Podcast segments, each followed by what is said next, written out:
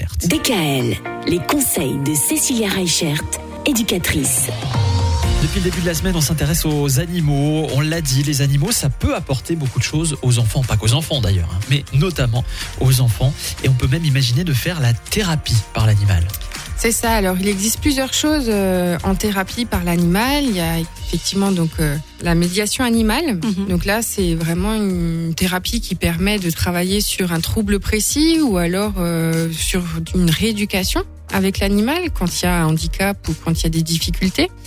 Il y a aussi euh, tout ce qui est zoothérapie. Donc là, c'est vraiment euh, des animaux qu'on va amener dans un certain milieu. Ben, ça reconnecte au niveau des relations et ça permet aussi de créer des relations qui sont pas les mêmes que celles qu'on peut créer avec les autres euh, personnes. Mhm.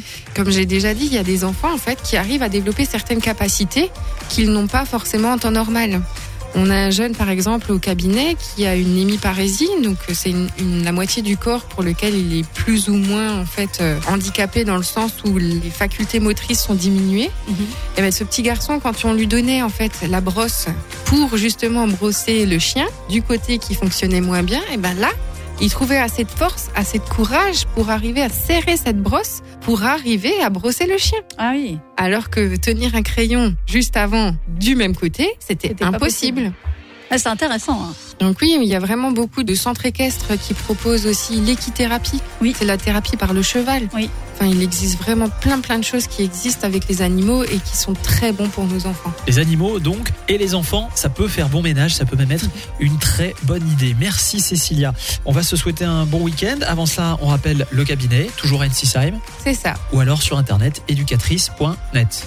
La semaine prochaine, semaine euh, spéciale sur le goût, puisque Semaine ce du sera goût. la semaine Ouais, du ouais. goût. Vous nous amènerez à manger? Bah, J'espère. hein.